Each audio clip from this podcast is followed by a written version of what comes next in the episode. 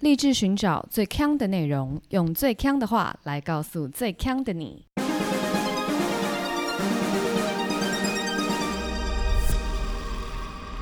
姐妹，强强强！嗨，大家好，我是 Megan。我是 Amber Aloha，怎样？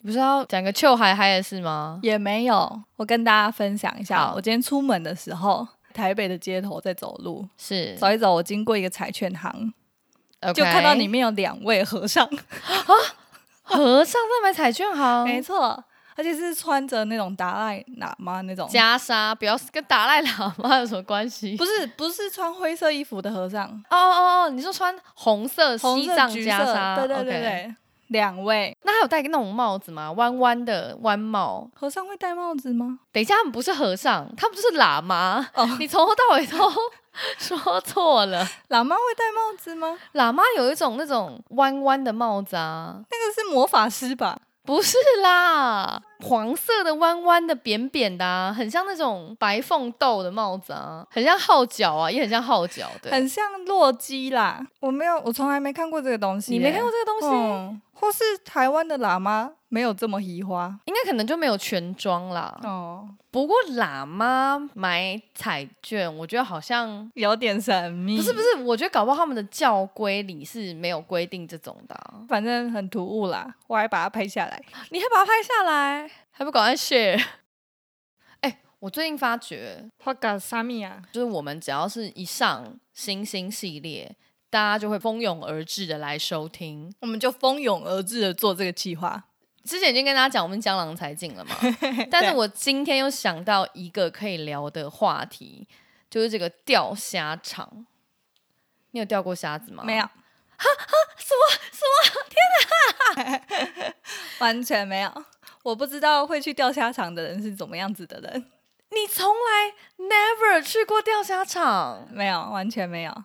我此生没踏进去过。哎、可是我以为你是那种对于各种娱乐都会蛮有兴趣试一试的人呢、我是，但钓虾这件事情，我的朋友们没有人在做这件事，我也从来没有那种，哎，没有试过钓虾，我想要去，然后找人一起去，也没有这种想法。 OK，那你有嗯钓过其他任何的东西吗？就是说鱼啊、海钓啊、钓小管啊，诸如此类的。我有钓过鱼，因为我们有一个远房亲戚吧，他以前是在那种山上开餐厅的样子，嗯然后旁边有很大的鱼池，哦 OK 就会有很多人在那边钓。钓他养的鱼这样子吗？，对，他就是、嗯那个鱼池，就是让人家去钓鱼的。 OK 对。但我那时候很小，但我们有钓过，就是那是你唯一一次钓动物的经验，还有夜市。 也是是捞金鱼吧。哦所以你长大成人以后，没有钓虾、钓鱼、钓小管的这种经验。没有， OK，那在你想象中这是一个什么样的活动？可能会一直发呆的活动吧。哦，可能会一直发呆的对活动。OK，所以在你想象中，这应该是没有乐趣的，对不对嗯，我就觉得好像要花很多时间， ？OK，就是一个好像很轻松啊，坐在那边。如果在户外的话，就会被晒；如果在室内的话，就可能是跟旁边的人聊天吧。哦，好好好，那因为其实我也没有非常常钓虾，但但是我怎么说，这江湖阅历也是比较久一点点，还是有几次钓虾的经验。那我今天就用我的浅见跟我查到一些知识。可是那到底是怎么样年纪的人会去钓虾？除了阿北们，我觉得首先这件事情跟年纪没有太大的关系耶，哦，是吗？对。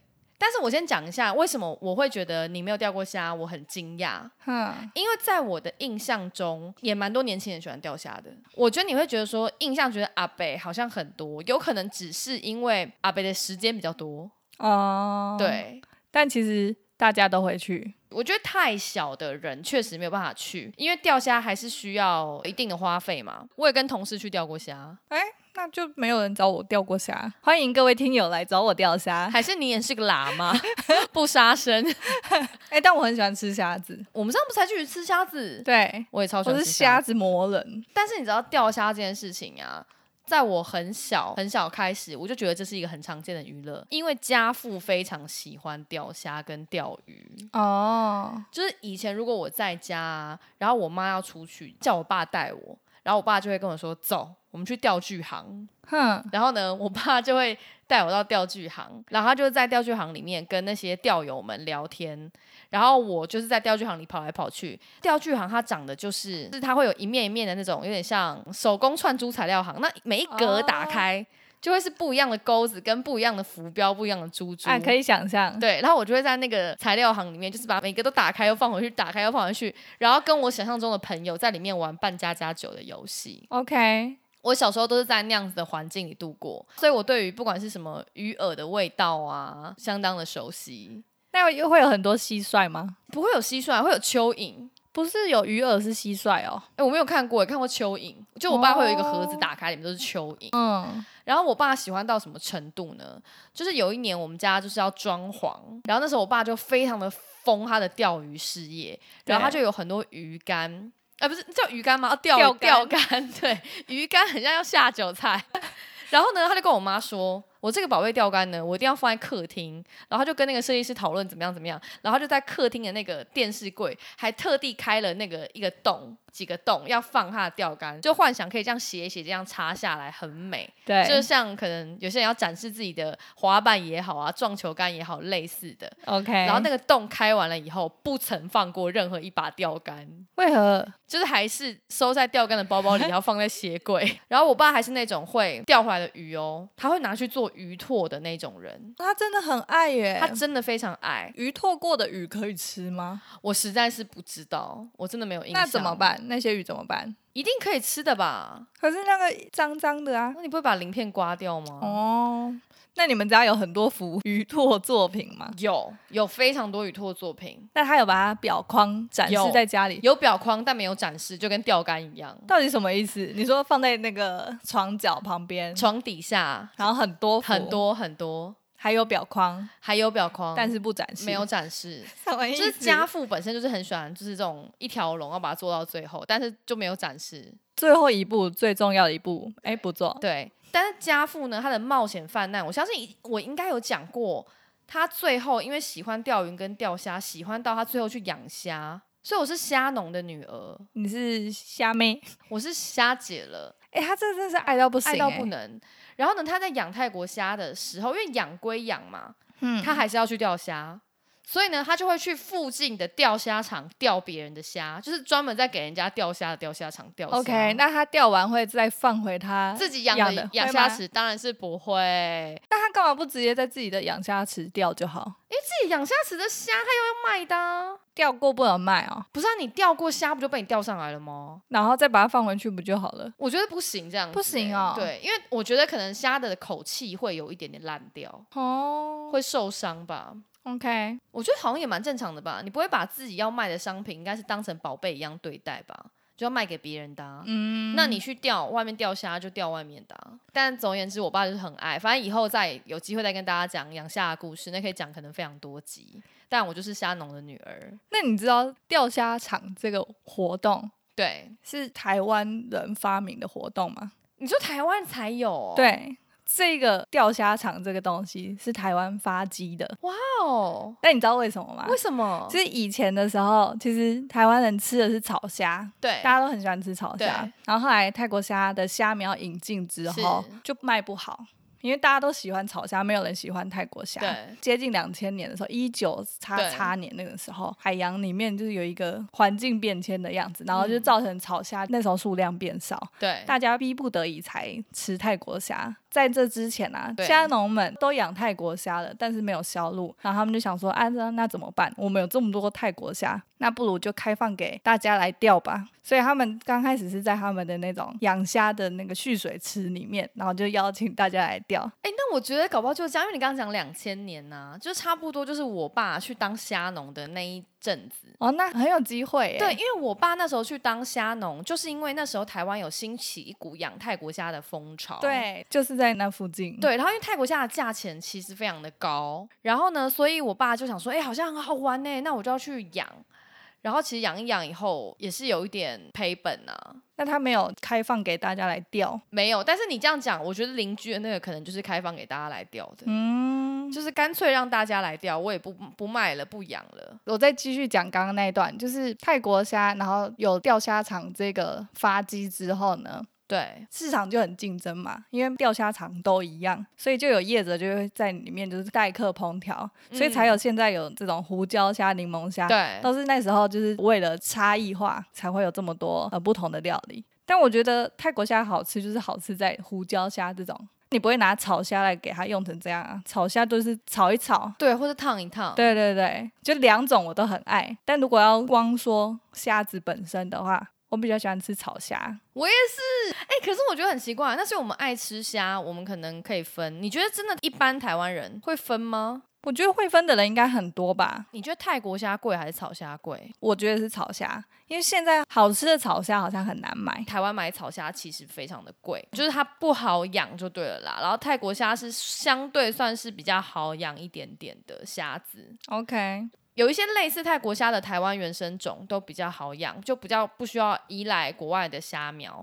可能类泰国虾的在台湾会比较多一点点。 OK，还有我第一次知道、欸，哎，虽然那么喜欢吃虾，但是白虾是最多的，白虾是最好养的。不过我想，因为大家都不太喜欢吃白虾，所以也没有什么经济价值吧。你把白虾放到哪里？因为它就是口感不太好啊。好了，咱们回到这个钓虾场啦。所以呢，您看起来是没有什么钓虾场经验，那就让我先为您小小科普一下钓虾场的一些需要知道的规则。其实我去过钓虾场几次，但我并不是那种非常专业的钓虾者，然后跟我去的朋友也都是休闲玩家，所以呢，他们也不懂规则。然后我这次在查评论的时候，我就发觉我连评论都看不懂，你说他们在意的点你都看不懂，我都看不懂，我都看不懂。无字天书。对我说，哎、诶这一百个字里面，我大概八十八个字都看得懂，可是最关键那十二个字我看不懂，我就整篇看不懂了。对，所以我其实有先做了一下功课。那它其实是有一些潜规则的。 那我来猜一下，好，你猜。如果我现在突然好想去钓虾场，我要是准备什么东西？好渔夫帽用不到，用不到，饮料。等一下渔夫帽，如果室外的用得到啊，但台北几乎没有室外的 OK，坐垫，坐垫，因为我印哦象中都是塑胶椅，对不对？对，都是塑胶而已。那你要坐在那边很长的时间，不需要一个坐垫吗？嗯没人在乎。呃，interesting，interesting，钓竿要自己准备吗？可以不用那就保温箱吧。保温箱。对，哦，那你是真的没有去过钓虾场哎、他们也有，是 不是？哦好，这个就让我用最路人可能有去过的人都懂的一个小知识来回答您。 好的，就是呢，基本上你在钓虾，你钓的虾子钓完以后都是在现场就烤掉或是吃掉了，你不会带 OK，走不会带走。你不会带走，因为基本上也无法钓到多到让您带走。哦，是吗？没有那么厉害。先讲呢，就是其实基本上大家可以想象嘛，钓虾这个地方它就是个娱乐场所，对，所以呢，老板一定要有盈利嘛，嗯所以他一定是要在钓客钓的数量当中去抓一个平衡。那这个能钓多少呢？通常也就是大家评论上面最纠结的一个点，就说啊，自己虾子都不好钓啊，啊老板都不不放虾啊，虾子都活动力不好啊， 是不是要死了、啊、这些虾子？就是类似像这样，最常有纠纷的也都是这样子。抱怨都会类似是诸如此类的，但不会是就是他技术很差当然一定会有人技术比较差，啊？可是通常呢，大部分的抱怨都是店家透过一些美美嘎嘎，想要去让你钓不到虾。哦，例如说，刚刚就有讲到嘛，放虾放很少，这个可以想象，对不对？对，如果今天十几个人钓三只虾，是不是抢不到，钓不到，对不对？我这边就有看到一个评论，他说这是 Caroline Chu 的一颗星留言哦。你看，她应该是女生 Caroline，所以不一定是阿北哦。他说一小时放一次虾，虾量少的可怜，虾池上还盖一块黑布，生怕我们看到虾子一样。你说他是浮在水上有一块布吗？一般来讲啊，钓虾场它的水，我不晓得是因为药水的关系还是怎么样，绿绿的，绿绿的，对，通常是绿绿的，深不见底。我说颜色不是，我不是说深度不见底，嗯哼颜色深不见底嗯哼你看不到底。但是呢，这个不止这样，它还盖了一块黑布，不让客人看。那你这样子钓竿这样挥出去，钩子不都勾在网子上吗？应该是挂在中间，黑布挂在中间，就你挥出去的时候是不会弄到网子的，但是你其实没有办法看得非常非常清楚，所以这个 Caroline 就相当的不爽，就觉得 OK 说你这是什么神秘钓虾场？那一般来讲水都是绿绿的嘛，我上次去过一家，我真的在这边大力跟大家推荐，叫南洋卸妆，那时候我们每一个人一小时大概都钓快十只左右，十只其实非常多，真的十只非常多，哦非常。多。那它的水清澈见底，所以你的杆子只要放下去，大概三十秒内虾子就会过来了，哦，真的哦、因为你会放的很近呢、哦，然后虾子就这样勾勾勾就过来了，然后就吊起来了。因为它是那种休闲农场，要让小朋友也钓得到。呃，不是真正的只有钓虾场这对样。，所以基本上呢，大家的抱怨都是类似这种，就是虾量很少。也跟这个叫做 Fan Wen Chen 两颗星，他说这里的虾子大小跟赖打差不多大而已，好小哦， 超小的，白虾啦，是不是白虾？人家就钓泰国虾又白虾。然后他还说，建议大家记得带一本书去看，多无聊。超级无聊。好，再来一个。这个人呢，他就稍微比较科学了一点点，因为他也是要抱怨虾量少。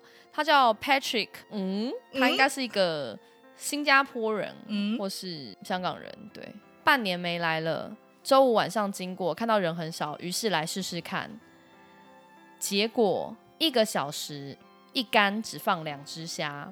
如果你喜欢浪费时间，还有观赏浮标，欢迎你来这座钓虾场。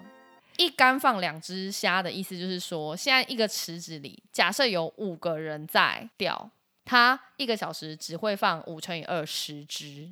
为什么要这 样子？要控制它放虾进去的量啊，哦，所以是不是可以想象真的很少哎、那如果假如说大家都很会钓，因为他一小时放一次嘛。对那如果大一小家时放一次三分钟都已经钓完全空了，他会不会再放？还是他会等等了五十七分钟之后 再放第二轮？但因为你不会知道它里面的 base 到底有多少，你只会知道它一小时多放一次，哦，所以你没有办法跟老板纠结说，哎、你里面到底还有没有虾 啊？不知道，这就是为什么会有纠纷。哦，他应该要像那个啦，呃，台北各大场馆一样，你说停车场是不是他就要先写里面有容几纳个人数？有几只虾，所以其实这个是大家很纠结。于是我就有看到 PT 有个网友讲哦，他说钓虾场有个潜规则，就是呢，他有一次去。因为那他是新手，他有一次去钓虾的时候，他就把他的那个钓竿啊、线组都弄好了，丢下去的时候，准备要去柜台开单，因为你都弄好以后，你就要去开单说哦，我要三小时这样子嘛。哦，事先开竿完再说，哦，我要开始计算时间这样子。他认为是先哦开竿完再开始计算时间， OK，就旁边的钓友就跟他说：“你等一下啊，你要钓起第一只虾再去开单。”那个网友就很惊讶，他说：“哈，我已经开竿了，我还没付钱。”然后那个钓友就跟他说：“本来就是这样子啊，如果你二十分钟内没有起第一只虾子，你就走啦，因为你怎么知道这个地池子里到底有什么东西？哦，所以是这样子哦，这是一般钓虾人会知道的事情吗？对，于是他就问说是不是潜规则嘛，然后后来就发觉好像啦，南部都是这样子。”哦，是哦，对那这样业者其实也蛮好的，就他让你走、欸，你开单，你确实没有钓到东西，那你但有可能就是你技术差，对我我可以理解你的说法。我们会不会太台北人思维了？可能就是南部人就是人比较啊，亲和啦，比较 nice 比一点，较 nice。啦，没有真的这样子利益导向，我们对都啦，是休闲休闲，因为在台北没办法嘛，你坐下来，你那坐那一平地，我就多少钱对了？啊，那对个不对停车，位那么贵，对啊，我这样 OK 子 OK，哦，我们对刚刚整个台北台思北维思维不太应浓太该，不浓应该，你说就是大家都会说，哎，这个钓虾场都没有虾，一定是因为它没有放，我们才钓不到。对，我就在 PTT 上面看到有网友分享一个新闻呐、新北有一个钓虾场被客诉说都钓不到虾，结果呢，老板就去调监视器，就发现其实是他的员工在两个月内吃了将近一百公斤的虾子，你说他坚守自盗，然后吃这些东西，没有错。详细的状况是有两位员工啊，一个呢是专门在放虾子的，还有对就是清理虾池的人，然后另然后外一个另外一专个 门是吃虾子的，另外一个是在柜台收费的。 OK，Oh 他们两个兼职就是专门吃虾子，Oh my god，而且呢，他们是吃的是新鲜的虾子，就是其实这个老板给员工的福利，就是有时候你在进虾的时候，还是会有一些虾子在运送的过程中就死掉了嘛，对它，死掉了就不会放到那个鱼池里面，但是因为它其实还是新鲜的虾子，老板就说这种虾子员工就可以直接吃，没有关对系。结果他们不是吃死掉的，他们吃的是活跳跳的。 Oh my god！负责虾池的人，他就会从虾虾池里面捞很多虾子起来，然后他们总共偷走了一百公斤左右的虾子，有一些是会拿去变卖，然后有些就啊还还自己变吃，卖，对，他们偷走六百多只虾，哎，很狂，对不对？超狂的，而且天天吃虾，可以吗？但他们最后被罚的是两个人各半年徒刑，然后一颗罚金十八万。另外呢，就是他们剩下还没卖掉的这个泰国虾，他还要就是把它再交回去但是还是活的吗？但至少可以卖吧。老板好倒霉哦，老板超傻眼的、欸，这个老板可能很庆幸有客诉，真的，对啊，不然他这整个被员工直接吃干抹净。我在 PPT 看到有个网友，他说他去钓虾的时候，通常都会喜欢坐在角落边，比较好钓这样子。那但是因为坐在角落边，有时候呢会不小心勾到那个虾池里面的水管，有时候他拉不起来，会以为是勾到水管这样子。那那天他就是要拉的时候，奇怪就是有点拉不起来，他就想说啊惨了，又勾到水管了，很麻烦。结果他一拉起来是一条鱼， OK，超大的鱼，然后就吓一跳，然后全场都欢呼， 这是什么中头奖的概念吗？有一点算是，但其实钓到鱼的人其实是蛮倒霉的，为什么？因为其实虾池里面有时候会放鱼，嗯，鱼是为了要去清虾池的。你说乐色鱼吗？哎，不见得是垃圾鱼，它有时候会放大的孔雀鱼或是鲤鱼等等之类的， ？OK，因为它会帮忙去清呃吃，就是池子里会有很多蚊子的蛋，哼，然后就会吃那些蛋，或是侦测水质，因为鱼对水质就是也蛮敏感的，所以就是鱼嗯只要水质不好，鱼可能就会翻肚死掉，所以我们都会放一些鱼在那个虾池里面这样熏呀熏的。 OK，但是钓到这个鱼起来呢，其实是没有办法换任何东西，因为鱼很重，他没有办法拿同样的价钱说老板我的鱼跟你换虾子，或是可以钓到鱼就换五只啊？没有那个价值啊。没有，是不是？对，啊，所以通常我看到其他人都是说钓到鱼就是换饮料，或是自己烤来吃。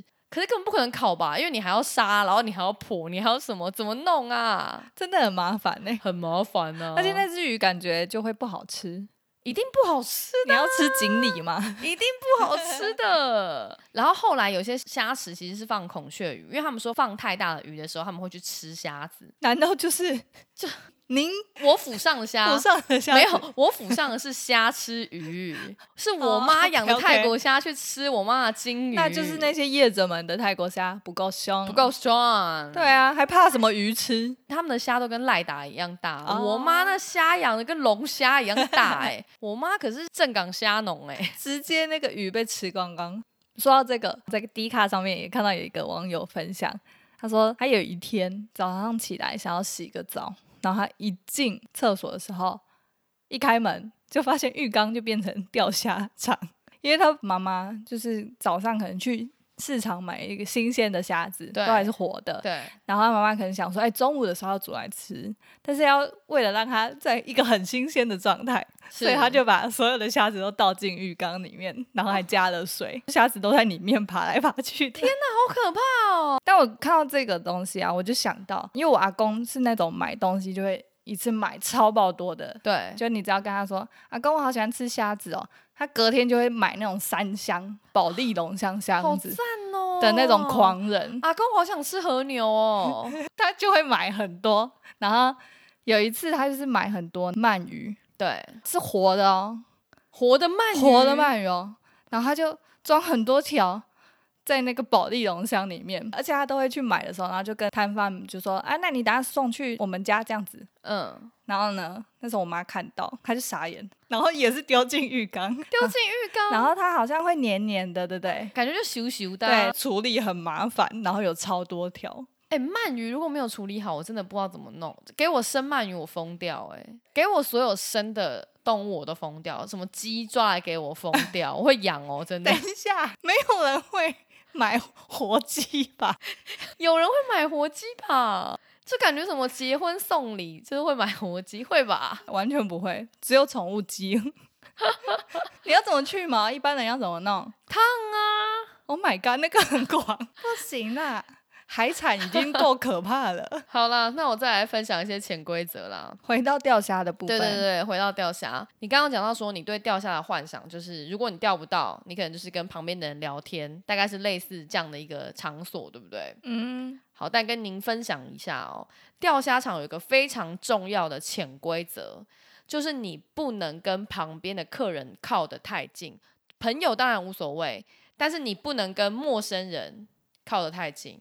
OK，它是非常具有这个 social distance 的一个环境。为什么呢？我觉得也很容易理解嘛，怕两个人互相在这边抢虾子抢虾嘛，对，嗯就是如果有一只虾已经游到那边了，到底是我要抛过去钓它，还是怎么样？哎、那他们会假装很像游泳池的这个轨道吗？没有轨道啦，没有轨道，没有哦，轨所以就是道还是一样整池，但是你会跟旁边人坐很远。对，但是他们其实会放一些椅子嘛，你可以想象会放一些塑胶椅在那里，嗯嗯嗯大概就是照那个去做，然后尽量都隔一个或隔两个，哦，就是你不要去跟别人靠太近，除了抢虾之外，哼也避免就是线缠绕在一起。哦，哎、这真的是一个超前部署的活动、哎诶对啊，有一个术语在形容线缠在一起，叫哎，做结婚结婚，共结连 理，叫做炒米粉啊。比如说线缠在一起就要炒米粉，但你不要小看这个炒米粉哦，哼，所有钓虾场的争执都是因为炒米粉而发生的。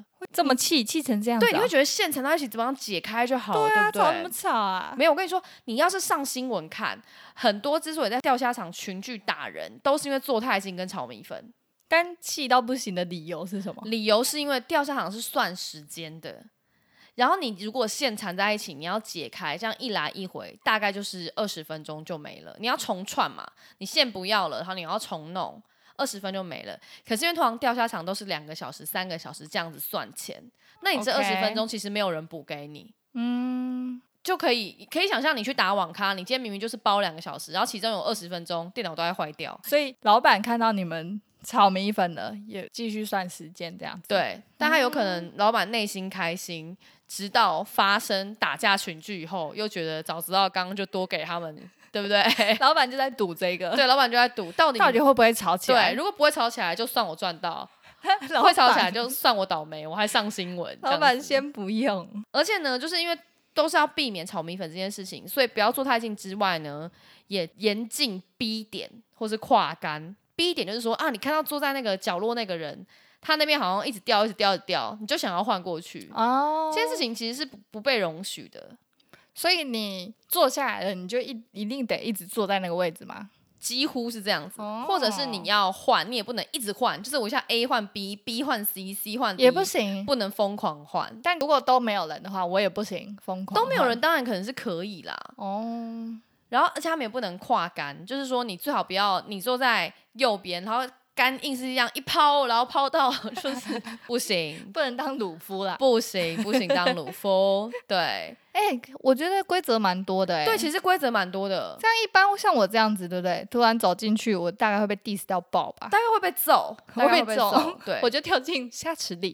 对，哎，我那天就是看到有个人被揍到虾池里，真的是被真假的揍进虾池。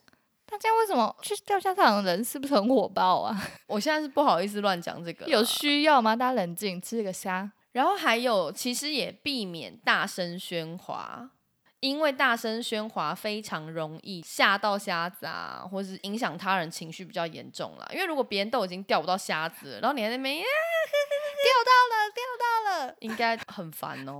直接又被打进虾池里。瞎子其实没有听觉，所以你在大声喧哗的时候，你吵到其他大客，然后其他大客如果说：“哎，你不要吵。”你把我的虾都吓跑了，你就说瞎子没有听觉啦，然后还要抖脚这样讲，然后你下一秒就会在虾池里喽。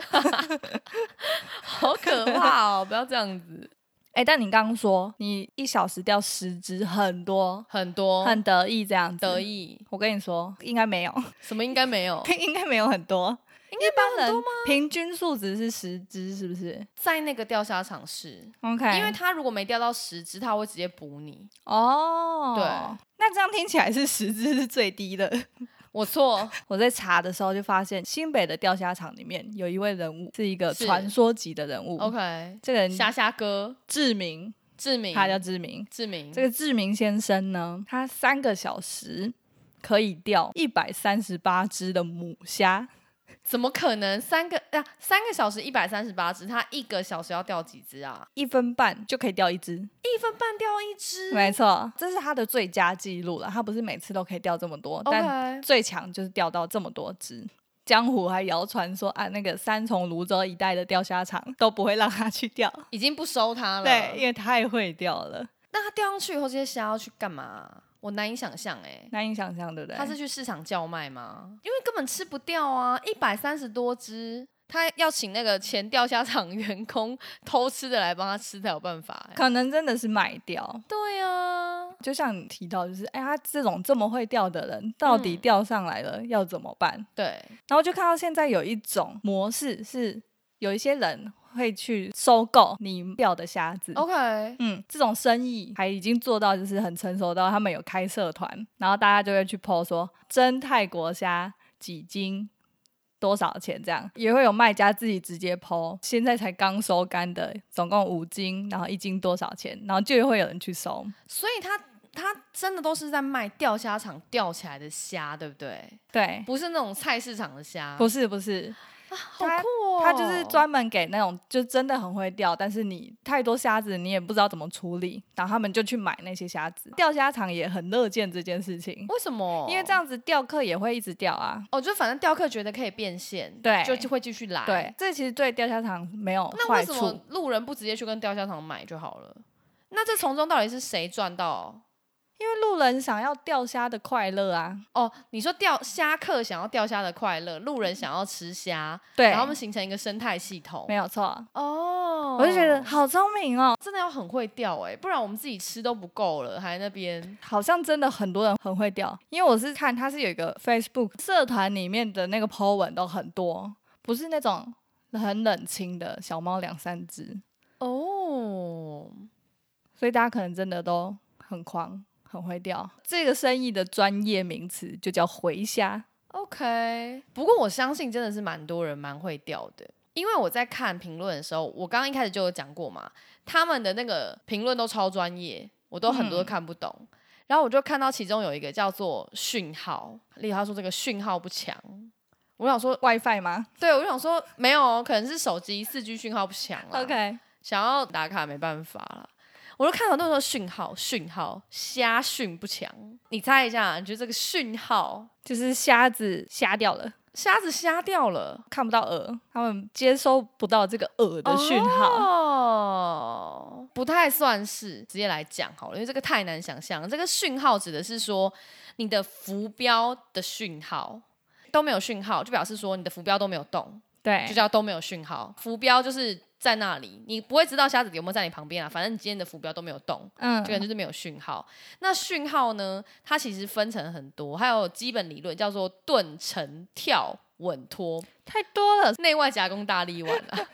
没有，反正它这个讯号代表什么呢？不同的动态代表虾子现在咬到不一样的状态。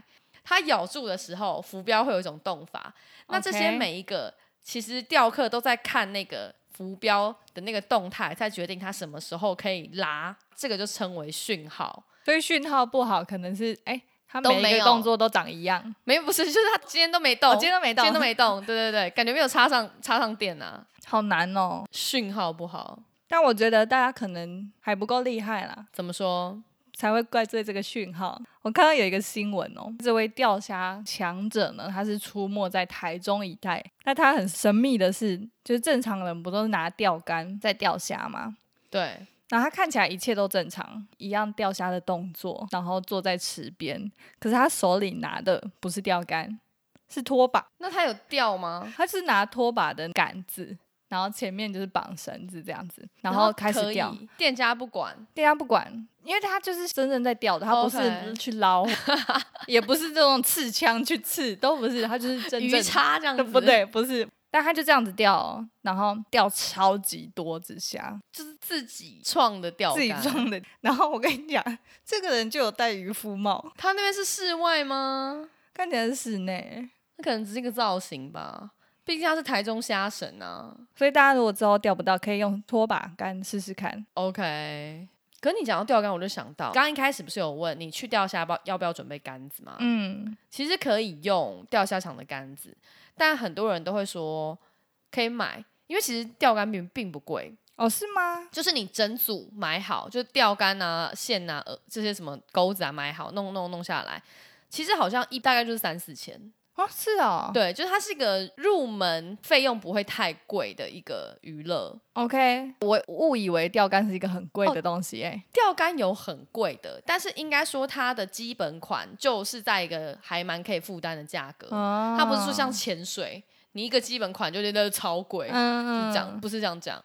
那所以大家都还蛮容易会买的，主要也是因为钓虾场所附的杆子哦，他们说都比较软，嗯所以拉上来的时候虾子很容易脱钩，哦，就是就是你拉不到，哦，这会有一种在夹娃娃机的感觉、欸有一点点，像，就跟夹子很松的那种感觉。。好气哦，好不容易就哎，讯、号很 好，我现在是学会了各位听友，你们有钓虾专业的刊物我们哦，因为我们不确定用词对不对，但我想也不用太正确了，因为我想我们听友感觉爱钓虾的也不是很多。 每一个人一直说你们也不是很专业啊、 那我再讲一个，我看到我也是觉得他很会钓啊，但他 OK 钓到的东西很狂，我刚刚已经钓到鱼了，还不够狂吗？鱼还好，这都是海底生物， Oh my god！这是在宜兰发生的。这个人呢，他有一天一样就是去钓虾场，他可能没注意到杆子要挥出去的时候，对，结果他就钓到一个东西了，但这个东西不是虾，也不是鱼。该不会又是湖中女神吧？湖中女神，我们每一集几乎都有讲到她、哎，